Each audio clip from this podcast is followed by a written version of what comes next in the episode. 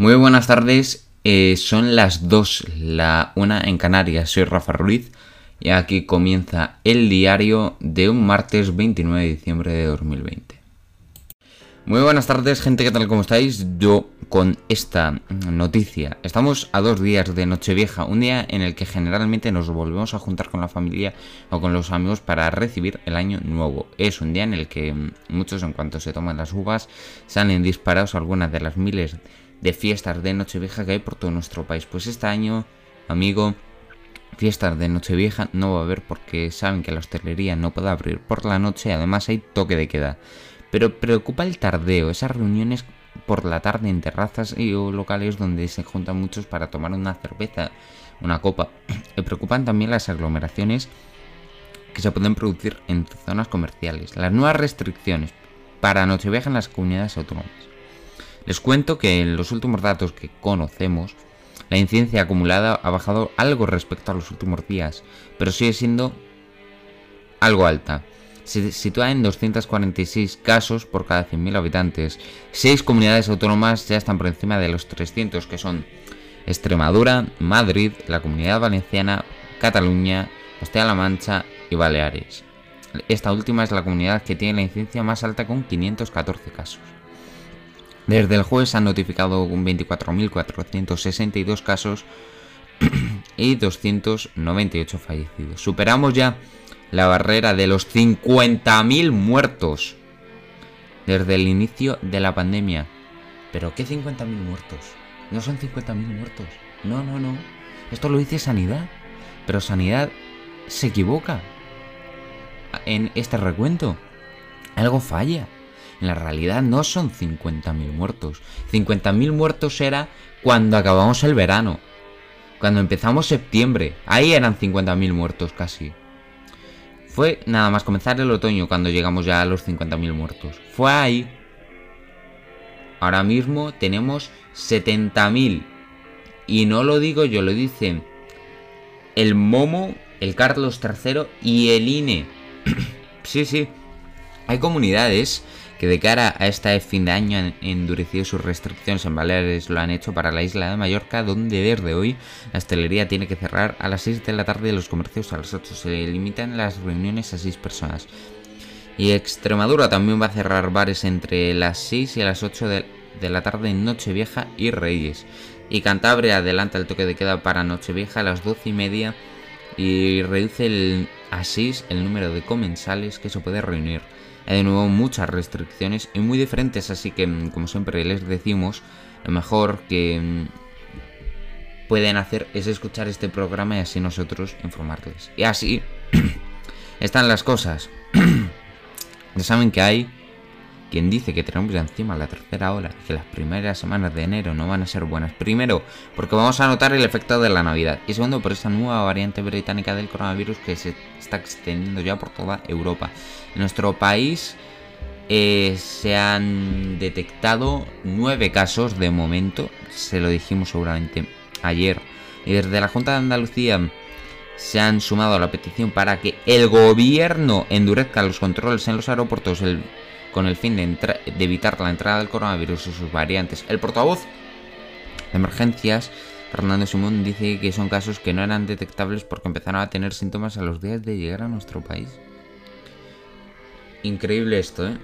Increíble. Contaba también esto, que es sobre la vacuna de Pfizer. Esta mañana va a llegar las miles de dos, han llegado ya las miles de dosis la vacuna de Pfizer que lo tenían que haber hecho ayer y que no lo hicieron por un problema logístico. Desde la farmacéutica han insistido en que esa incidencia nada tiene que ver con la fabricación de la vacuna, aunque no han dado más detalles. El ministro ya ha contado cuántas dosis van a llegar exactamente, algún detalle más. Y la distribución a las ciudades autónomas se va a hacer con la ayuda de las Fuerzas Armadas. Con esto comenzamos los titulares. El ministro de Sanidad, Salvador Illa, no descarta la llegada de una tercera ola de coronavirus. El ministro ha afirmado que es posible minimizar mucho la nueva ola si no podemos evitarla. Salvador Illa ha pedido cautela y extremar la prudencia en los próximos días y recomienda pasar las fiestas con las mismas personas.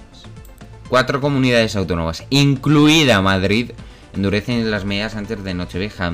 Madrid restringe ya la movilidad hasta en 10 zonas sanitarias básicas. Baleares, con los peores datos de COVID en España de momento, cierra los centros comerciales de Mallorca en fines de semana y festivos.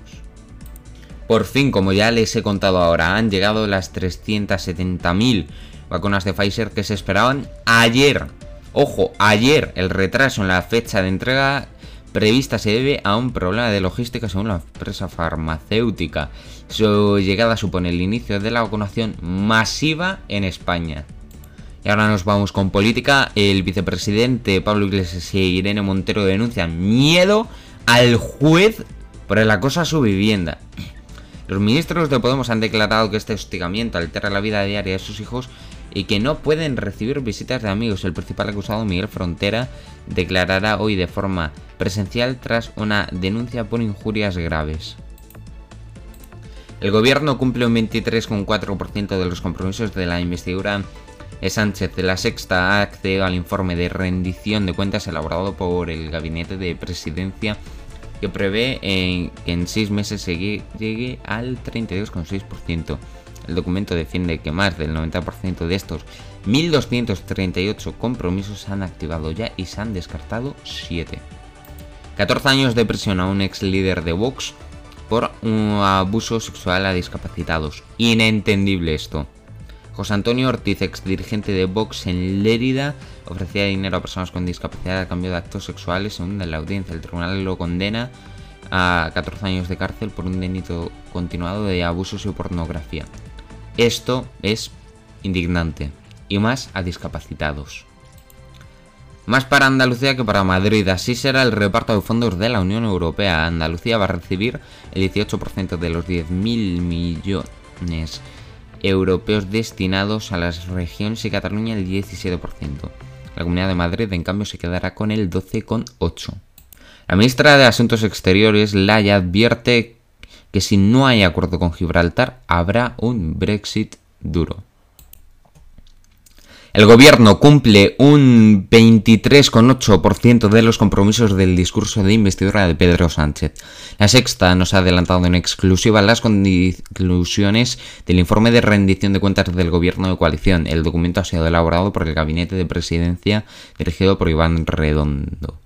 Sí, en la sexta ha sido la que nos ha adelantado en exclusiva las conclusiones del informe de rendición de cuentas del gobierno de coalición en el que se hace balance de su primer año. Un documento elaborado por Iván Redondo que apunta a que el Ejecutivo ha cumplido 23,8 de los 239 compromisos asumidos por Pedro Sánchez en su discurso de investidura el pasado mes de enero. Por otra parte, del total de 1.238 compromisos asumidos por el Gobierno al inicio del mandato se había cumplido un 23,4% a fecha del 20 de diciembre, de acuerdo con este informe que prevé que el próximo semestre se alcance el 32,6% de cumplimiento.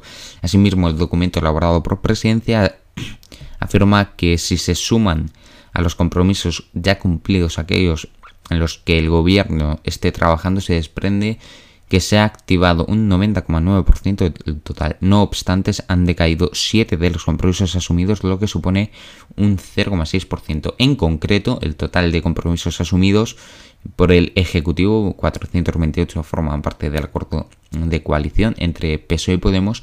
Esto se ha cumplido un 20,3%. Del resto, acuerdos de investidura alcanzados ya con otras formaciones políticas que apoyaron o facilitaron la formación del gobierno de coalición, salieron a su vez 161 compromisos de los cuales ha cumplido el 21,7%. Una nueva encuesta dispara Vox y el centro derecha se queda a un paso de la mayoría absoluta. PSOE y Unidas Podemos se tras su primer año de coalición gobierno de coalición por su gestión de la pandemia y los pactos con Bildu para sacar adelante los presupuestos. Eso sí, la gestión de la pandemia y los pactos con las fuerzas independentistas para sacar adelante los presupuestos desgastan al gobierno según una encuesta del diario 20 Minutos publicada este lunes muestra un fuerte retroceso del Partido Socialista y Unidas Podemos a las puertas de cumplir su primer año de gobierno de coalición. Según dicho sondeo, PP y Vox serían las fuerzas más beneficiadas por el hundimiento de la izquierda y su suma de diputados junto a los de Ciudadanos le permitirían al centro derecha quedarse muy cerca de la mayoría absoluta. Sánchez podría perder el gobierno, incluso la hegemonía en la Cámara Baja al retroceder cuatro en puntos de estimación de voto y entre 13 y 16 diputados con respecto a las elecciones de noviembre del 19.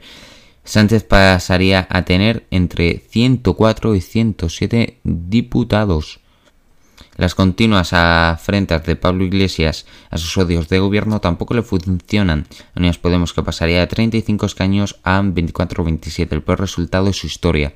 La suma de ambas fuerzas gobernantes es en el mejor caso se quedarían los 134 escaños, muy lejos de la posibilidad de reeditar el gobierno de izquierdas. El PP sigue creciendo, pasaría de los 88 del 10 de, del 10 de noviembre a los 99 103 representantes, aunque la encuesta del 20 minutos le da un ligero retroceso eh, respecto a su anterior sondeo, el del 20 de noviembre. Todo lo contrario que a Vox, que sigue creciendo de forma importante. El partido Santiago Pascal continúa su tendencia alcista, sumaría entre 7 y 11 nuevos diputados con respecto a la representación actual.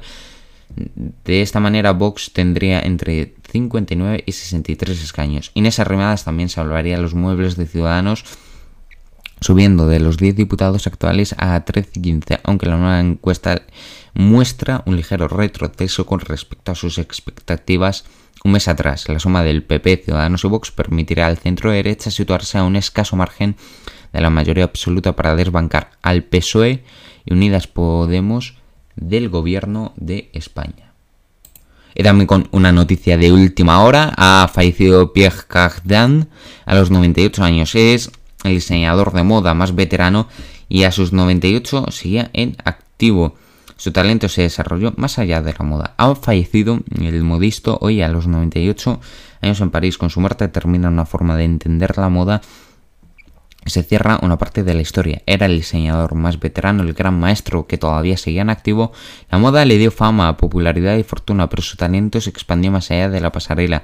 Para Pierre Cardin, la pasarela era el planeta y por todo el globo terráqueo paseó su nombre. Era un genio, un hombre con un gran talento que deja un legado tan grande como importante. En los últimos años está muy centrado en su trabajo y apenas vea lo que hacen sus compañeros jóvenes. Tenía pendiente Tan solo estaba pendiente de Jean-Paul Gaultier, que empezó en su taller. Tenía 17 años cuando entró en mi empresa. Lo lancé porque creí en él y sigo creyendo en él. Es un provocador, pero yo soy más recatado. Es palabras que dijo Cagdan. Por eso sorprendió que no asistiera al desfile que el diseñador hizo en enero de 2020 para celebrar sus 50 años en la moda y decir adiós a las pasarelas. Ahí surgieron los rumores sobre su estado de salud, pero pronto se diluyeron. A finales de febrero, Cagdan presentó a uno de sus últimos protegidos, un joven de 27 años llamado Pierre Courtial, y apadrinó su primera colección presentada en su estudio de la Rue Saint-Honor de Paris.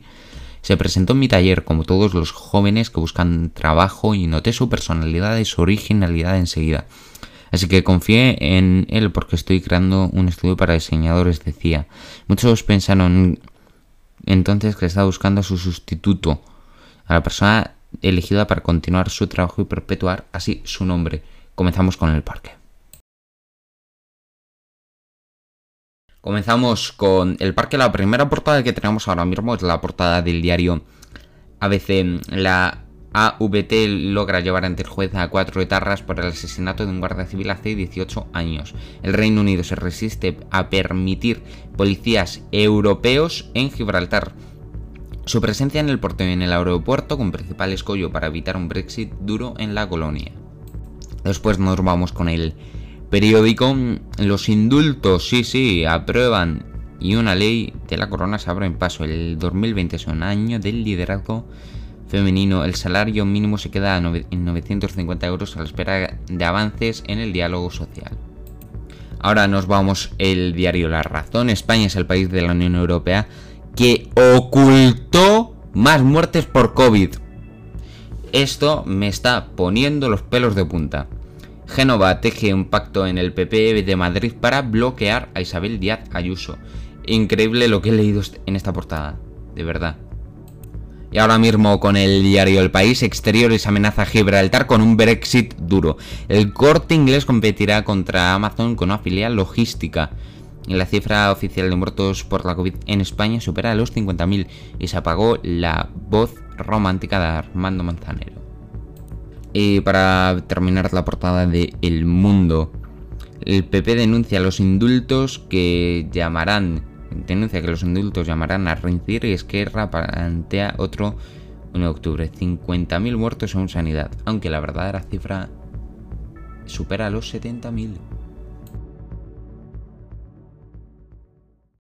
Comenzamos con los deportes con una noticia de última hora. Zinedine ha dicho que Den Hazard va a jugar, ha comparecido ante la prensa para analizar la previa del duelo de mañana ante el Elche, el último del Madrid en este 2020. El objetivo es que el equipo blanco no es otro que el de seguir con la racha que ya va por 6 victorias seguidas.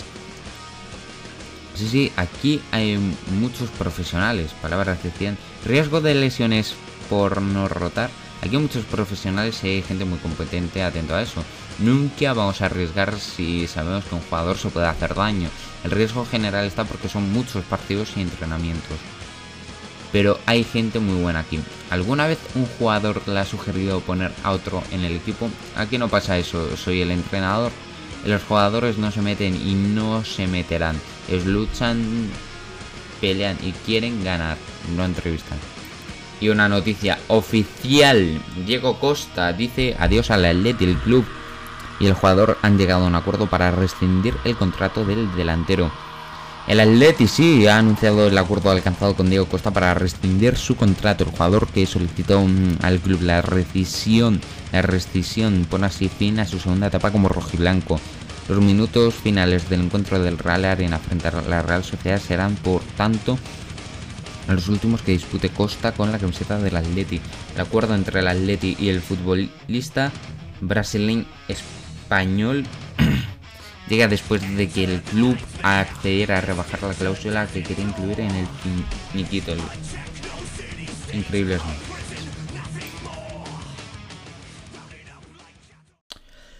Comenzamos con el parte meteorológico, unos cielos que cada vez se van haciendo más soleados. Eso sí, cada vez se están despejando más, podemos notar alguna nube, pero van a abundar durante prácticamente todo el día, hasta las 7 de la tarde. Tenemos ahora mismo una temperatura de 11 grados, que esa va a ser la máxima, pero una mínima de 0. Mañana va a ser un día completamente soleado, en el que va a abundar muchísimo el sol. Las temperaturas máximas se mantienen, pero las mínimas van a bajar un grado. Vamos a llegar a menos 1. Helada, ¿eh? Helada. Y ya para el último día del año, el día de Nochevieja, eh, la máxima se mantiene, días más nublados, vamos a notar más nubes y también podemos notar algo de lluvia ya a la hora de las campanadas. Entre las 7 de la tarde y las 3 de la madrugada vamos a notar algo de lluvia. Una mm, temperatura máxima de 11 grados y la mm, mínima sube 5 grados hasta llegar a los 4 y el día de Año Nuevo más de lo mismo. Eso sí, con heladas. Bueno, em, pues en mi en este podcast, no, en Ebox, no, me llegan comentarios de mm, oyentes, no. El último, el último comentario que me mm, ha llegado hace muy poquito fue en el programa de ayer.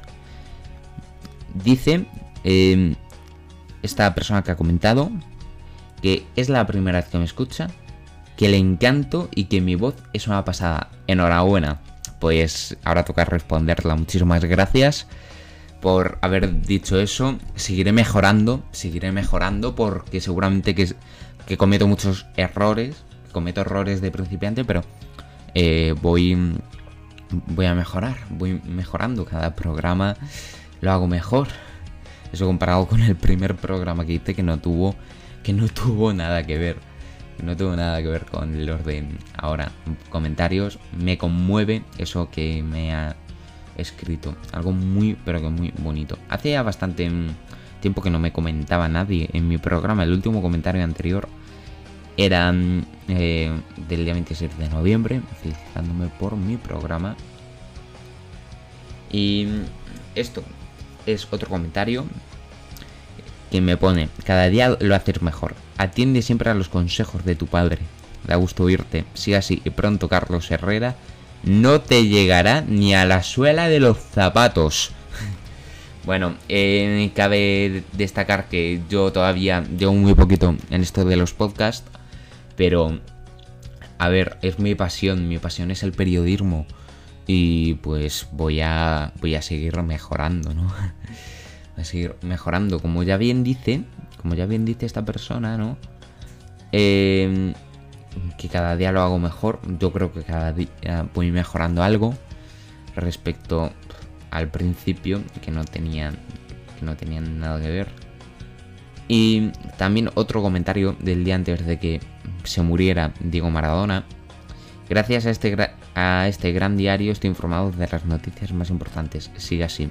Me conmueven esos comentarios el programa del día siguiente, que no lo tenemos, que no sé qué me pasó, pero no, no, pueden, no pude grabar el programa y todos estos comentarios que me han llegado pues son bastante bonitos, ¿no? A mí me han gustado. Por ejemplo, este de aquí em, me dice, vamos Rafa, ya sabes que los principios siempre son duros. Comentario Totalmente de acuerdo, totalmente de acuerdo con este comentario. Y... A ver si estoy viendo más comentarios. Sí, sí. Ya está pues bastante guay. Me conmueven, me conmueven todos esos comentarios. Me gusta que la gente comente y que me digan que cada vez lo hago mejor. Si hay alguno que se pasa y me dice que tengo que mejorar en algo, lo tomaré en cuenta porque puede tener razón en lo que diga. Porque a los críticos eh, hay que escucharlos. Esto me da cuenta ahora mismo. Hay que escuchar a los críticos porque, puede tener, porque pueden tener razón en lo que digan. Sí, puede que se equivoquen, pero puede que tengan razón. Y los críticos están ahí para mejorar. Para mejorar. Y nos sirven para mejorar. Bueno, gente, me voy. Así que muchísimas, muchísimas gracias por haber escuchado este programa de hoy, 29 de diciembre del 2020. Ya sabéis, mañana es el último programa normal del año y el jueves va a haber un programa va a haber un programa especial sobre el 2020. Así que bueno, espero que mm, este programa os haya gustado. Y nada, pues hasta mañana.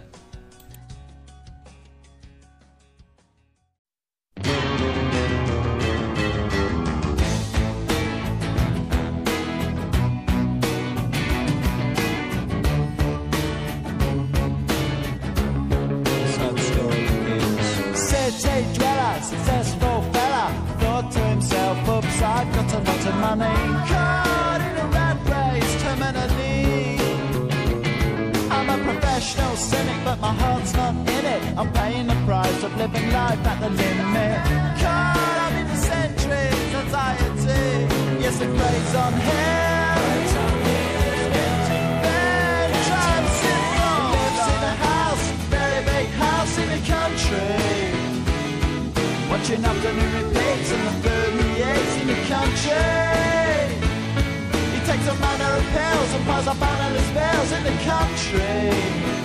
Oh, it's like an animal farm, that's a rural charm in the country. He's got morning glory.